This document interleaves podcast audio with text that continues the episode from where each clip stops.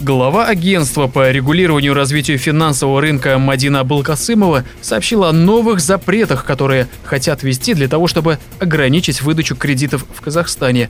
Агентством сейчас разработаны поправки к законодательству, запрещающие предоставлять беззалоговые потребительские кредиты гражданам, которые уже имеют просрочку свыше 90 дней по старым займам. На данный момент подобные ограничения действуют только в отношении людей, у кого доход ниже размера одной минимальной зарплаты зарплаты. Помимо этого, из-за роста проблемной задолженности среди молодежи, агентство предлагает выдавать кредиты гражданам до 21 года только при наличии официальных доходов. Эту инициативу прокомментировал Берег Мамыков, консультант по вопросам кредитования малого и среднего бизнеса. Подобного рода законодательные ограничения будут носить больше формальный характер, поскольку банки и так не кредитуют людей с плохой кредитной историей. Как правило, кредитная политика большинства банков не предполагает э, кредитование, беззалоговое кредитование лиц, у которых имеется просрочка свыше 90 дней, да, и которые не подтверждают свою платежеспособность.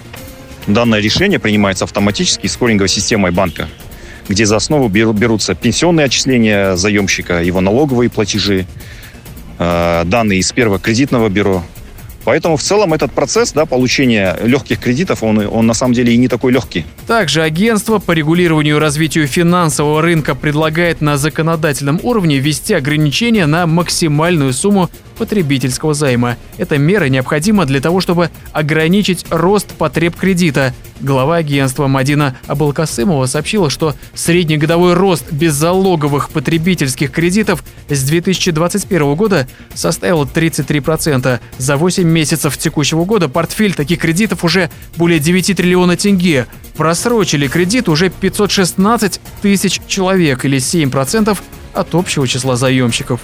Другой вопрос – это кредитная культура да, нашего населения, когда люди э, в погоне за получением потребительских кредитов, несмотря на то, что они не платежеспособны, привлекают своих родственников, друзей, соседей, коллег, да, и здесь начинаются проблемы, когда они не могут уже этот кредит погасить вовремя.